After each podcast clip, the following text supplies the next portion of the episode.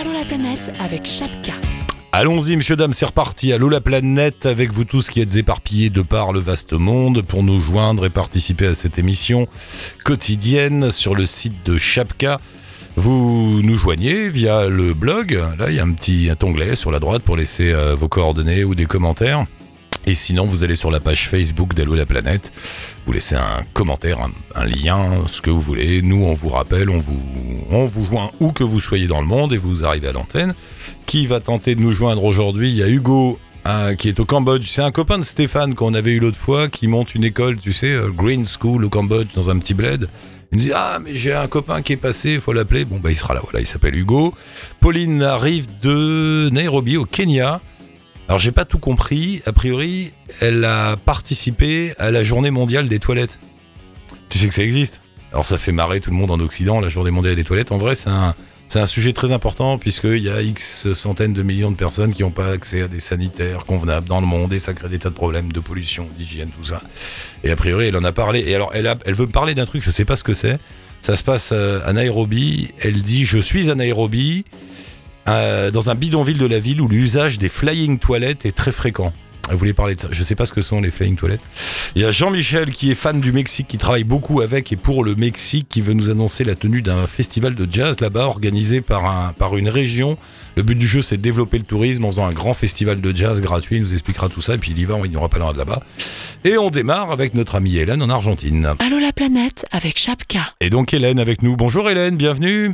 Bonjour. Hélène à Buenos Aires. On s'est déjà parlé, Hélène, il y a quelques jours dans l'émission. Tout va bien? Bah, tout va bien, tout va bien. Je suis toujours euh, bien installée euh, en Argentine, à Buenos Aires, en travaillant toujours sur des missions de, de développement durable et d'amélioration de qualité de vie urbaine euh, pour le ministère de la modernisation d'Argentine. On a quand même- on a quand même une auditrice qui-. Voilà, alors attends, on a quand même une auditrice qui bosse pour le gouvernement argentin, c'est pas mal. Euh, euh, Rappelle-nous juste euh, comment t'es arrivé là-bas, parce que si je me souviens bien, t'as fait des tours du monde, tu t'es baladé à droite à gauche et t'as posé tes valises euh, là-bas, à Buenos Aires. C'est ça, j'avais réalisé, euh, bon, j'avais déjà quelques liens en Argentine où j'avais vécu quand j'avais 10 ans et j'y étais retournée lors d'un tour du monde euh, j'avais pas mal crapahuté en couchsurfing dans une soixantaine de pays.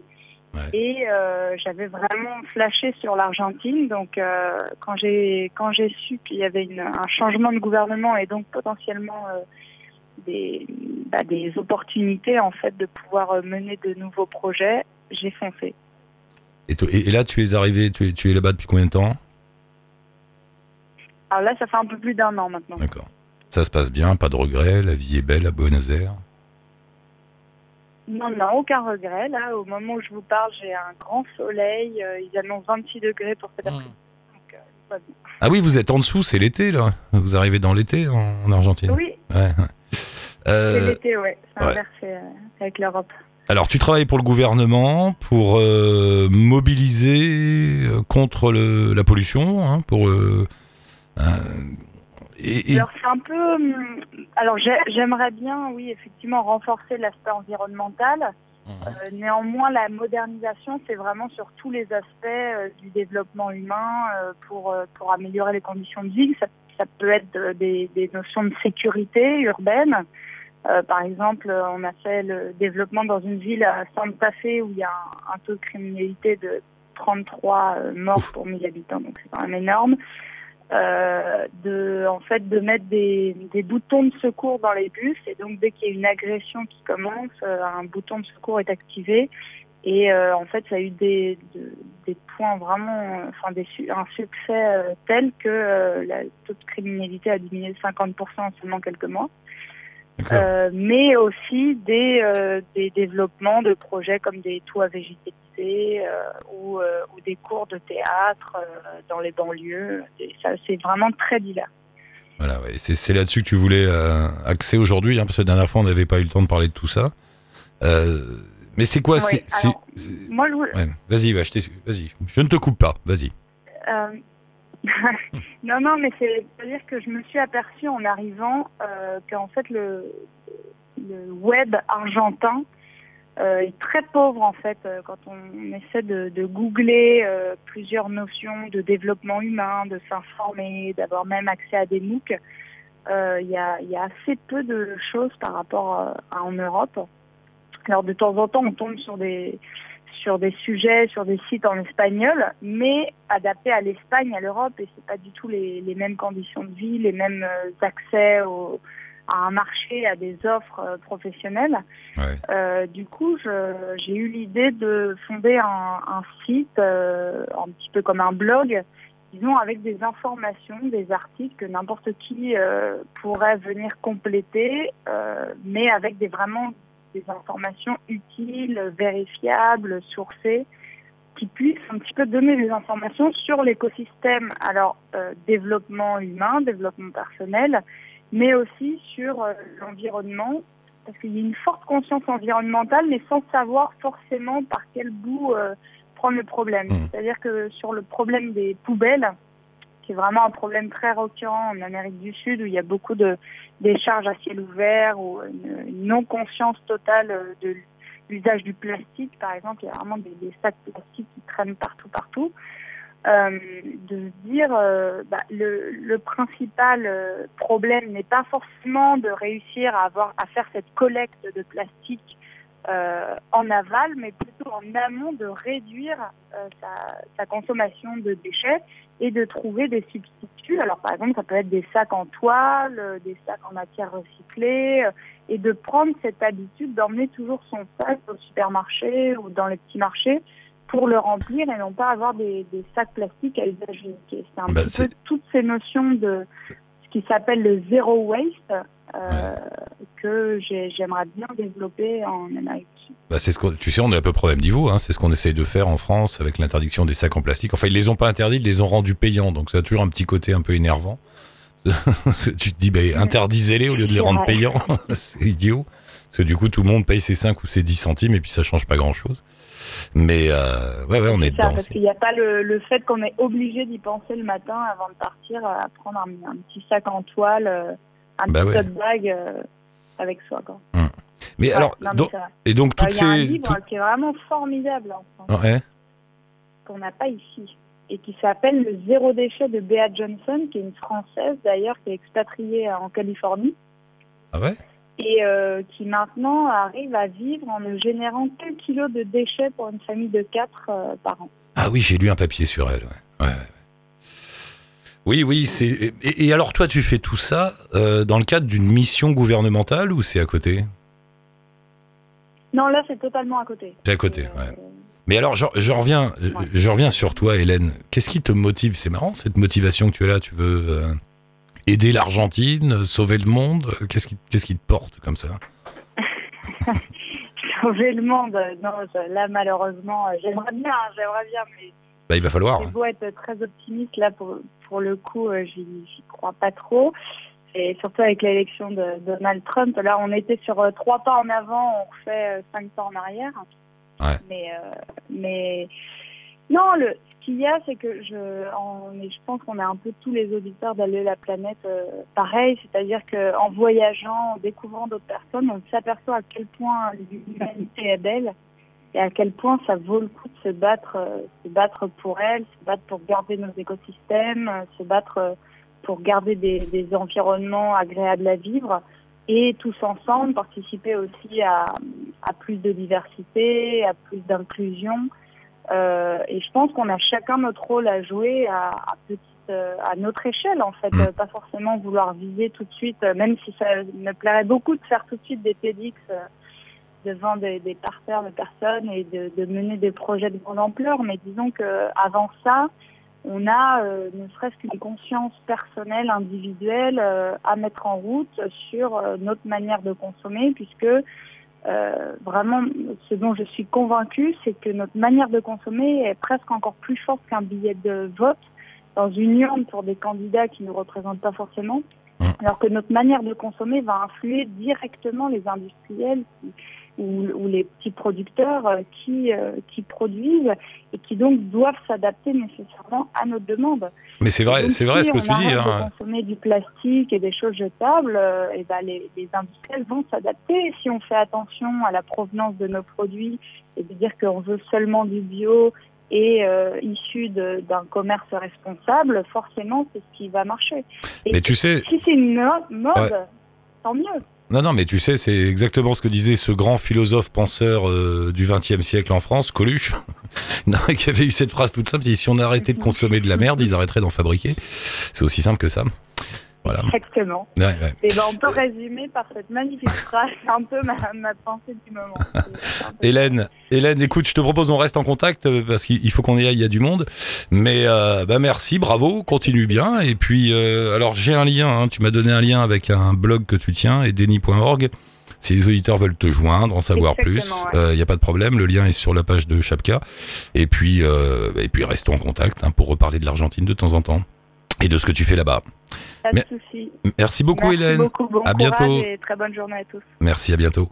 Euh, on revient en France, là, c'est Jean-Michel qui est là. Bonjour Jean-Michel, bienvenue. Et comment ça va? Ça va bien? Mais ça va, tu- toujours amoureux du Mexique, mon cher Jean-Michel Ben oui, figure-toi Ah. que la première fois qu'on a discuté ensemble, c'était en 2010. Oula. J'étais encore sur France Inter à l'époque et j'étais au Mexique déjà et on avait euh, commencé à, à discuter du Mexique ensemble et ça n'a pas cessé depuis, donc je suis ravi de te retrouver. Bah oui, moi aussi. Et, et alors, tu fais toujours. Il faut rappeler un peu aux auditeurs ce que tu fais. Tu fais des allers-retours tout le temps entre le Mexique et la France. T'es aficionado du Mexique. Et maintenant, tu en viens même à travailler pour eux, non? Alors oui, je travaille pour un pour un journal en ligne qui s'appelle le Grand Journal du Mexique. Je fais des, je suis correspondant de presse pour eux quand je suis en France. Je m'occupe de, couvrir l'actualité mexicaine en France. Et puis quand je suis au Mexique, je fais l'inverse. Je vais voir les Français installés au Mexique qui font des choses euh, avec le Mexique. Euh, donc c'est vraiment une niche euh, franco-mexicaine. hein. Il faut aimer le Mexique ou la France pour le lire, mais c'est un journal en ligne qui fonctionne depuis 7-8 ans et qui qui vit plutôt bien depuis depuis quelques années maintenant. Et, d'où t'es venue cette passion pour le Mexique? Par hasard, en débarquant là-bas Ah non, c'est une vieille histoire, ça remonte à 1979. Oula. Donc, euh, on n'était pas nés ni les uns ni les autres, ou, en tous les cas moi si.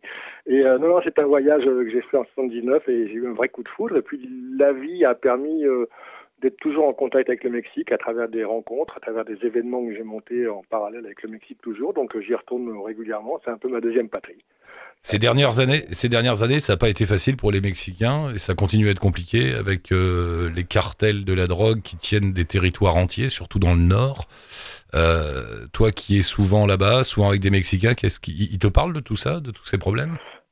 Alors, il y a un peu, euh, c'est un peu l'omerta là-dessus. Hein. C'est Ouais. compliqué d'en discuter parce que, bien évidemment, euh, la 13e puissance économique au monde, euh, le Mexique, en fait, est donc, est donc cette 13e puissance. Et c'est vrai que l'argent euh, que le cartel, que les cartels injectent dans cette économie, elle est, elle est souterraine de fait, mais on peut pas la nier euh, qu'elle participe entre guillemets, euh, et là ça n'avance que moi ce que je dis, mais euh, personne ne me l'a confirmé, c'est mon sentiment, mais que ça participe à la bonne santé économique, relative bonne santé économique du Mexique, même s'il y a encore beaucoup de soucis sur place et qu'il y a encore, euh, on va dire, entre 40 et 50% de gens qui ne mangent pas leur au Mexique quand même. hein. Mais ce, dont tu parles là, c'est un problème mondial, hein, parce que l'argent de la drogue qui génère des, centaines de milliards de dollars est forcément par un biais ou par un autre réinjecté dans l'économie mondiale légale. Euh, et de fait. de Et fait, ouais, de, de- nos banques, euh, j'irai pas jusqu'à nos livrets A, mais pas loin finalement.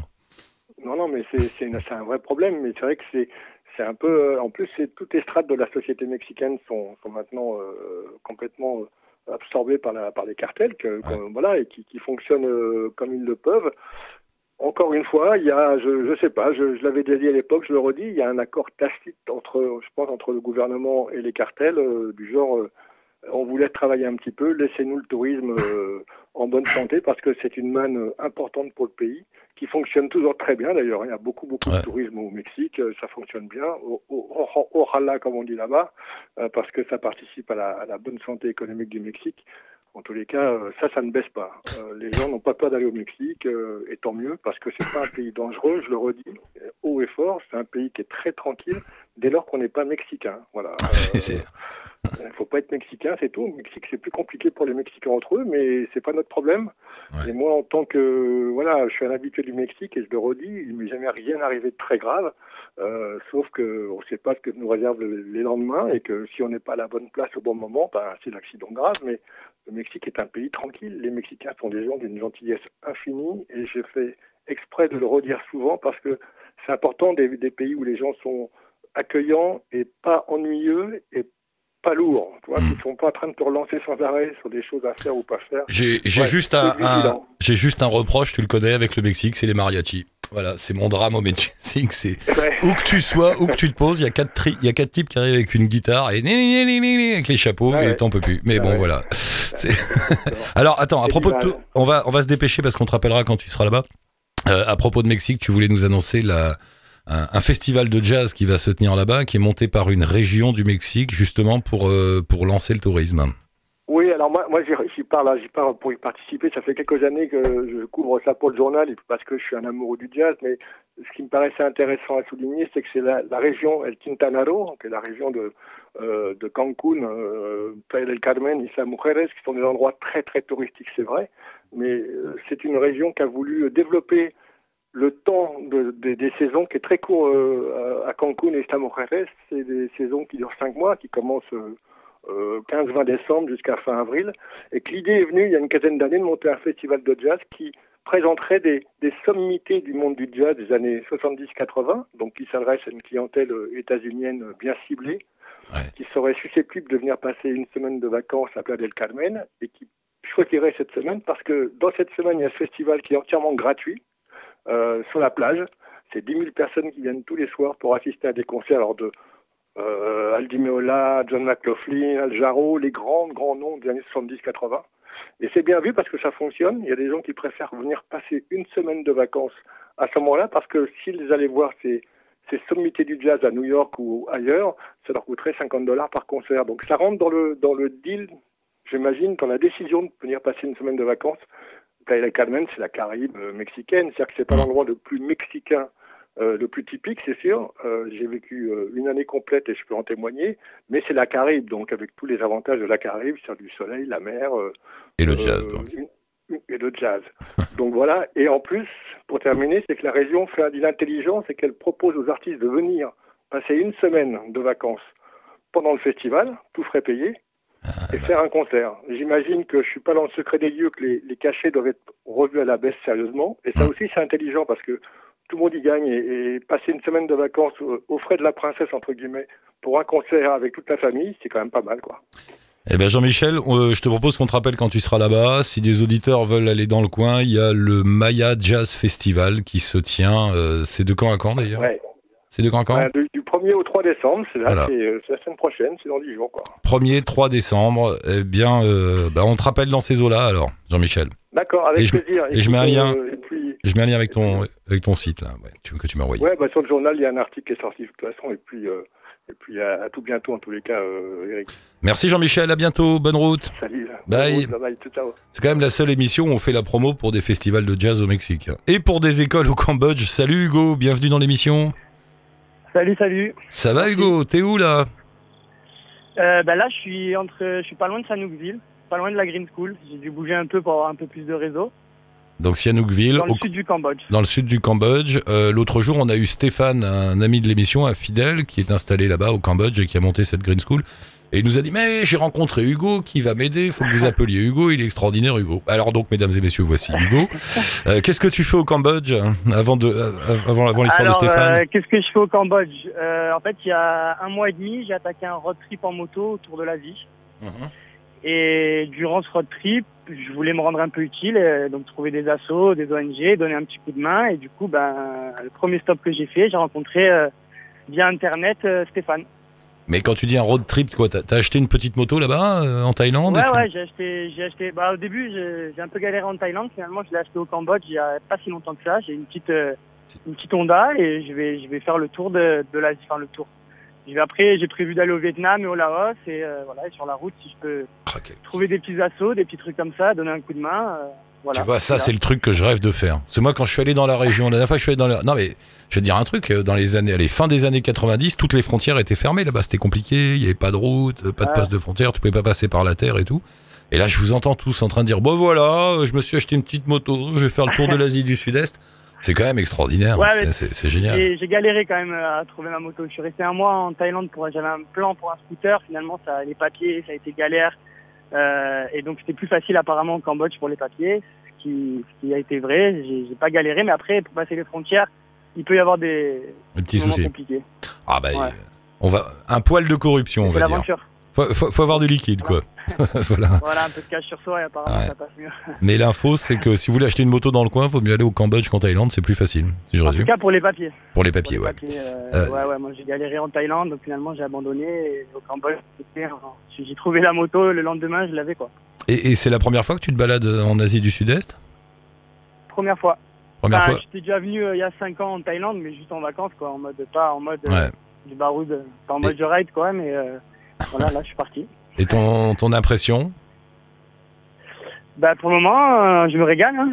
Là, ça fait, puis je me suis arrêté. Je te dis, j'ai trouvé Stéphane. Je me suis arrêté a deux semaines. euh, j'ai trouvé la moto dès que je suis arrivé au Cambodge. Tout s'est enchaîné vite. J'ai eu le contact avec Stéphane, donc je suis en train de faire un peu ce, que, ce dont j'avais rêvé, rider en Asie, aider un peu, et voilà, ça commence plutôt pas mal. D'où te vient, et d'où vous vient d'ailleurs, vous êtes assez nombreux à faire ça, ce besoin, faire un peu de psy à deux balles, hein.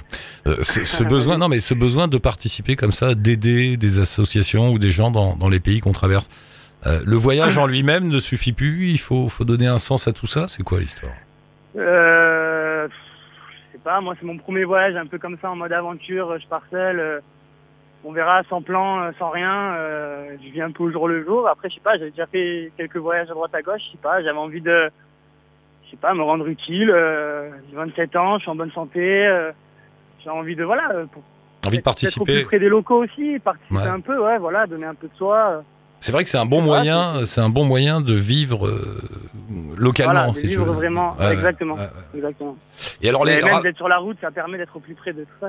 Rappelle-nous un peu le principe de l'école de Stéphane. Donc, il a monté une petite école, hein, la Green School. Alors il a, il a, il est en, plein dedans là. Ça fait un mois et demi. C'est le début du projet. C'est une école euh, donc euh, d'anglais et en même temps d'écologie. D'accord. Parce qu'il y a un gros problème au Cambodge euh, sur ça, c'est-à-dire que moi je l'ai découvert en arrivant, c'est que ils jettent tout à la mer ou par terre quoi. Ouais, ouais. Pas à poubelle, ça n'existe pas quoi. C'est- dans les habitudes, donc c'est vrai que c'est un peu, c'est un peu choquant. C'est toi qui avais posté ce film, ou je sais plus, c'est toi sur, euh, sur internet, où on voyait les gars qui nettoient le bord du fleuve. Je crois que C'est le bord. Stéphane, ouais, ouais, Ouais, ouais. le- bord du Mékong. Le festival de l'eau. Voilà, il y a, y le festival de l'eau, c'est un, moment là-bas en Asie qui est très important où tout le monde s'arrose dans tous les Ouais. sens avec des pistolets à eau, des machins. Et donc euh, c'est une grande fête. Et le lendemain du festival, tu vois les types qui balayent au bord du fleuve. Et euh, il y a des, y a, bon, il y a plein de, détritus, euh, des papiers, des bouteilles, des canettes, des machins, comme comme ça arrive quand il y a du monde qui, qui, qui se déplace. Et, euh, et Mm. ils ont pas de sac, rien, ils poussent directement tout dans le fleuve. Voilà. Tout dans le fleuve. Ouais. C'est leur poubelle. C'est... Et là, nous, l'école, elle est au bord de la mer. C'est, c'est dommage, hein. Parce que l'endroit est super beau, Ouais. mais c'est plein de plastique, quoi. C'est, c'est, c'est une habitude, ils s'en rendent même plus compte, quoi. On voit les petits, euh, ils ouvrent un paquet de chips, ils finissent les paquets de chips, c'est par terre, quoi. Mais dans, dans Oui. leur village. Et cela dit, on va pas leur jeter la pierre. euh, Il y a pas si longtemps, c'était la même chose ici. Il y a quoi Il y a une trentaine d'années encore, 20 ans, euh, on faisait pareil. Ouais, hein. ouais. Ouais, c'est. Ouais. Et donc, du coup, Stéphane, il se... et toi, par euh, ricochet, vous vous sentez d'éduquer la jeunesse cambodgienne à ce genre de choses Alors moi, à la base, euh, comment dire, moi à la base, euh, je suis venu aider l'assaut, euh, s'il y avait des enfants, tout ça, j'étais pas, comment dire, euh, j'avais- enfin, je savais que c'était la Green School, donc il y avait un peu d'écologie, et j'étais je savais pas tout ce gros problème, je savais, sais pas comment régler tout ça. Moi, je m'occupe des enfants et je joue un peu au ballon avec eux, j'aide un peu pour l'anglais, et puis Stéphane, il essaye de, comment dire, de leur donner deux trois habitudes pour essayer de, de pas jeter tout ça par terre, quoi. Ouais, bah, Et c'est vraiment le début là. Ouais. C'est- ça fait un mois et demi que le projet est parti. Euh, moi, je trouve que c'est un beau projet. Maintenant, après, c'est, on va voir. Il va voir parce que moi, dans pas longtemps, je vais continuer ma route. Hmm. Donc, euh, pour, euh, je vais continuer ma route. Donc, Tu vas où après le Cambodge, là? Tu vas où après le- Bah là, je pars bientôt parce que samedi matin, on reprend la route avec Stéphane. Après, on se sépare. Mais moi, le 4 décembre, je vais, euh, je vais courir le semi-marathon d'Encore. Waouh, il y a un semi-marathon à encore? Ouais, ouais. j'ai Waouh. Ah, le truc de fou. en plein milieu du. Ouais, ça Des être- temples. Ça va être magnifique, je pense. C'est dingue. Bon, ben, on te rappelle au semi-marathon d'encore alors. Bah ouais, pourquoi pas. Bah ouais, avec plaisir. Bah, bah, tu sais, tu sais comment c'est la planète. Hein? Allô la planète. Quand on vous quand on vous rencontre comme ça, on vous lâche plus. Hein, je te préviens. Ouais, c'est ce que, ce que m'a dit Stéphane. Pas de souci. Ça Bon ben embrasse. Stéphane, embrasse Stéphane, bravo. On remet un lien sur le blog euh, d'Allo la planète avec le avec le site de la Green School. Si vous voulez en savoir plus, peut-être leur donner un petit coup de main, n'hésitez pas. Et, euh, et mon cher Hugo, bonne route. euh, on te rappelle. Alors on, Merci. s- on se tient au courant. Ça marche. On s'envoie des On messages, se tient ça au marche. courant. Salut Hugo, marche. merci beaucoup. Merci. Ciao, bonne route. Bye bye. On revient en France avec Pauline. Euh, bonjour Pauline. Bonjour. T'es bien en France, c'est ça? Je me, je me trompe pas? Ouais, je- ouais, je suis bien revenue, je suis à Paris. Et t'es re- tu reviens du Kenya. Exactement. J'ai été euh, encore euh, dimanche dernier à Nairobi. Qu'est-ce que tu fais là-bas hein t'as- C'était un voyage comme ça ou t'habites là-bas Alors, Alors non, c'était euh, c'est mon, deux- mon deuxième voyage au Kenya. Euh, et c'est un pays assez euh, assez extraordinaire sur euh, sur sa capacité à prendre euh, prendre part à à leur euh, à leur vie et à leur vie économique pour se sortir euh, de la situation dans, la, dans laquelle ils sont euh, et trouver des solutions par eux-mêmes euh, puisque euh, bah, il y a quand même énormément de corruption dans ce pays et que euh, les euh, services essentiels à tout le monde hein, qu'on peut avoir chez nous sans aucun problème, que ça soit l'eau, l'électricité, l'assainissement, et pas du tout là. Et euh, je suis allée euh, voir un petit peu ce qui se faisait euh, de Attends. positif et de constructif. Alors Pauline, juste avant, avant, je voulais savoir qu'est-ce que tu fais toi dans la vie Alors moi, je suis, je travaille dans une dans une entreprise d'événementiel, D'accord. donc qui a, qui a rien à voir avec tout ça. Rien à voir. C'est juste par par passion que tu vas là-bas. alors. Voilà, exactement. J'avais commen- moi, j'ai commencé à travailler tout début de ma carrière pour une une association euh, française qui s'appelle euh, Reporters d'Espoir. Et euh, à l'époque, j'ai eu la chance de rencontrer des gens comme euh, Mohamed Younous, euh, donc qui est un peu le, le précurseur du microcrédit Ah oui, dans le lui. monde. C'est lui, le, le, le Bengali, là, le gars. un- Il est, il est- non, il est du, Ba- non, Bangladesh, ouais, voilà. Il est du Ouais, Bangladesh. il est- voilà. ouais, du Bangladesh, qui a eu un prix Nobel euh, de Voilà. la paix. Il a eu le prix Nobel pour justement euh, l'invention, entre guillemets, en tout cas son, son adaptation au- euh, dans les, un peu partout dans le monde du, du microcrédit. Exactement. Donc euh, voilà, donc euh, j'ai commencé par par là ma carrière professionnelle et depuis, même si j'ai euh, d'autres activités qui n'ont rien à voir, je suis quand même très sensible à, à ce genre de thématique. Ouais. Euh, donc voilà. Et alors, tu m'avais envoyé un petit message, tu étais à Nairobi à ce moment-là, il y a quelques Mhm. jours, et tu me disais, bon, il y avait la journée mondiale des toilettes. Ici, ça Ouais. fait sourire, hein, dans toutes les radios, dans tous les journaux, tout le monde se moque de ça. Ah, la journée des chiottes, tout ça. Mais euh, dans certains pays, ça prend un sens important, puisque qui dit euh, pas de toilettes dit des problèmes d'hygiène, des problèmes de pollution, des problèmes de déchets, etc. Ouais. Et effecti- effectivement, bon, ça, ça, ça dit tout ça, et puis surtout de, de la mortalité infantile euh, due euh, notamment euh, euh, au choléra, euh, aux diarrhées, etc. Euh, donc c'est même dans même au Kenya, même dans les pays où il y a des problématiques dans le genre, c'est quand même des sujets tabous par les toilettes, Ouais. euh, parce que euh, ben, on parle pas trop de pipi caca euh, quand même euh, quand on est avec ses amis, etc. Bien évidemment. Euh, et donc moi j'ai assisté à la journée mondiale des toilettes à Nairobi, à Mataré, donc qui est un bidonville de de Nairobi, avec une association qui s'appelle euh, Football for Water, qui est une euh, organisation euh, par- avec un partenariat public-privé des Pays-Bas et qui cible donc les enfants euh, par euh, au sein des écoles pour les sensibiliser à euh, l'assaini- à la- à l'utilisation des toilettes, à comment se laver les mains, et ils le font par le biais du football pour euh, pour euh, que ça soit un peu plus attrayant et que leur message soit soit plus euh, plus entendu et intégré par les enfants. Qu'est-ce que tu appelles les euh, flying toilettes dans ton message? Tu dis dans un bidonville Alors, les- où l'usage des flying toilettes est très fréquent. Qu'est-ce que c'est que les flying Ouais, toilettes? alors les flying toilettes, moi je ne connaissais pas le terme, bien évidemment, puisqu'à Paris on n'a pas trop ce genre de problème, mais c'est quand on n'a pas de, euh, de toilettes euh, dans, le, dans lesquelles aller, euh, bah, le seul moyen c'est d'aller faire euh, ses besoins dans un petit coin, euh, de mettre ça dans un sac, euh, de fermer le sac et de le balancer euh, le plus loin possible de là où on habite. Ça veut dire qu'il y a plein de petits sacs partout avec des cacas dedans. Voilà, exactement. Voilà, ouais. Et Donc voilà. Donc après, quand tu te, quand tu sors de chez toi et que tu vas, tu vas aller récupérer un bus ou n'importe quoi, t'as de fortes chances de, de marcher dedans, quoi. Et là, Voilà. et- ah, ok. Et, euh, et, et toi, tu, qu'est-ce que tu as fait pendant cette journée là?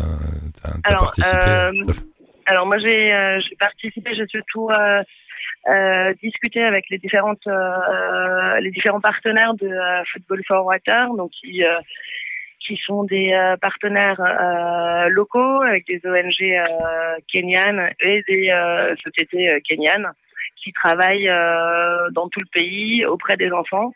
Euh, il y a notamment, euh, par exemple, Creata, euh, qui euh, Creata, ça signifie Center for Regeneration and Empowerment of Africa through Africa. Ah oui. Donc c'est vraiment la notion de euh, on prend en main notre on prend en main notre destin. Euh, on a effectivement besoin d'aide de, de, de l'extérieur parce que euh, on peut avoir- il y a des problèmes euh, d'investissement et, et financiers, mais on a conscience de, de nos problèmes et on s'en charge et on s'en charge. Nous-mêmes. Ouais. Donc et par tu- exemple, alors Et Ouais. Non, j'allais dire, tu dois livrer un web documentaire pour, pour bientôt, là, pour janvier. exact. Ouais. exactement, exactement, c'est l'objectif. Tu as fait des interviews, des photos, des vidéos, tout ça va devenir un web doc Ouais. pour l'association, alors. Euh, alors non pas pour l'association, je, le- je le mettrai à disposition, euh, je leur mettrai à disposition euh, parce que mon- la thématique, euh, moi, de mon voyage là au Kenya était un peu plus euh, diversifiée que euh, simplement euh, la journée des toilettes, euh, parce que c'était vraiment sur euh, l'accès euh, aux services essentiels et quelles étaient les euh, quelles sont les, euh, les initiatives mises en place, que ce soit des, par des ONG euh, locales ou étrangères ou par des euh, entreprises sociales euh, kenyanes. Euh, ça peut être euh, notamment, j'ai rencontré euh, Eco, EcoPlus qui fait du recyclage de plastique euh, pour en faire euh, des, euh, des, des- comment on appelle ça des euh, pylônes des pylônes pour les pour les routes ou des barrières pour des des maisons. Voilà. D'accord. Pauline, on va s'arrêter là pour aujourd'hui. Ouais. Tiens-nous au courant quand le web doc est disponible. Rappelle-nous et puis Ouais. on, on mettra le lien, bien sûr. Là, pour l'instant, tu m'as donné un lien avec une association. Bah, je pense que c'est les Nations Unies là. euh, pour l'événement du Toilet Day. Et bah merci, bravo à toi. Et donc les auditeurs d'Allo la planète concernés par le monde aujourd'hui, c'est bien, ça bosse. Ça bosse. Ça- Euh, bah, merci beaucoup, Pauline. Tu nous tiens au courant? Merci. Ouais, je vous tiens au courant. Mar- Merci, ça marche. Merci, Pauline. À bientôt. À. Bye. Et c'est fini pour aujourd'hui. Monsieur, dame, on se retrouve demain pour un nouveau numéro d'Allo la planète. Je vous attends bien sûr via le blog où vous pouvez laisser vos coordonnées, mettre des commentaires, des liens, des photos, tout ça. Ou alors par euh, la page Facebook d'Allo la planète. Tiens, je voudrais saluer Guillaume qui passera très prochainement dans l'émission, qui nous a envoyé une photo très sympa. Il est allé à Montréal. Il est allé euh, devant la maison de Léonard Cohen où il y a plein de gens qui en ce moment laissent des fleurs, des guitares, des machins. Et il a mis un petit mot de la part de tous les auditeurs d'Allo la planète, c'est très sympa. En souhaitant bon voyage à Léonard Cohen, c'est touchant. Vous pouvez les voir sur la page Facebook. On va l'appeler très bientôt Guillaume. Merci à vous tous, on se retrouve demain. Ciao touti, bonne route.